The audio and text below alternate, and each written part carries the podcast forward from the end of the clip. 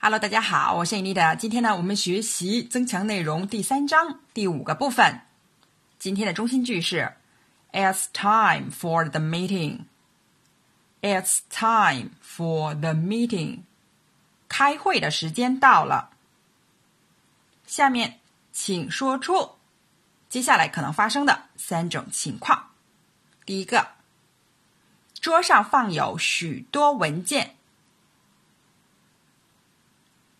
There are many documents on the desk. There are many documents on the desk. 也可以说 There are a lot of documents on the desk. 还可以说 There are a lot of papers on the desk. Papers paper 加 s 复数的形式是表示文件，如果是 paper 就是纸。第二个，主席宣布开会。The chairman is calling the meeting to order. The chairman is calling the meeting to order. Call the meeting to order 是一个惯用语，表示开会。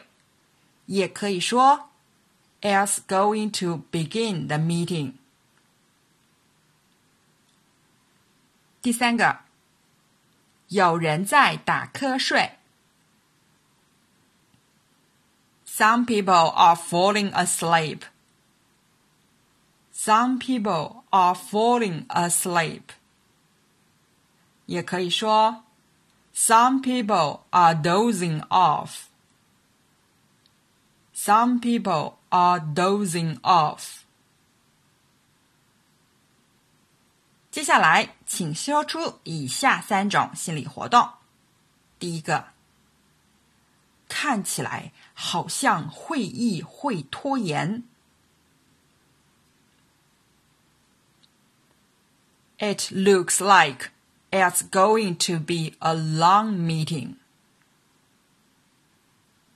It looks like it's going to be a long meeting. 看起来好像怎样怎样，常常用 it looks like。我希望他不会要我发言。 I hope he doesn't ask me to say something.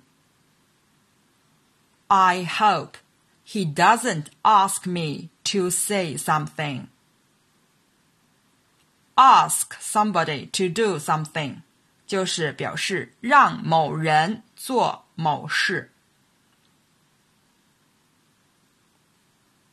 什么时候他才会讲完 ？When is he ever going to stop talking? When is he ever going to stop talking? 这里的 ever 是表示强调。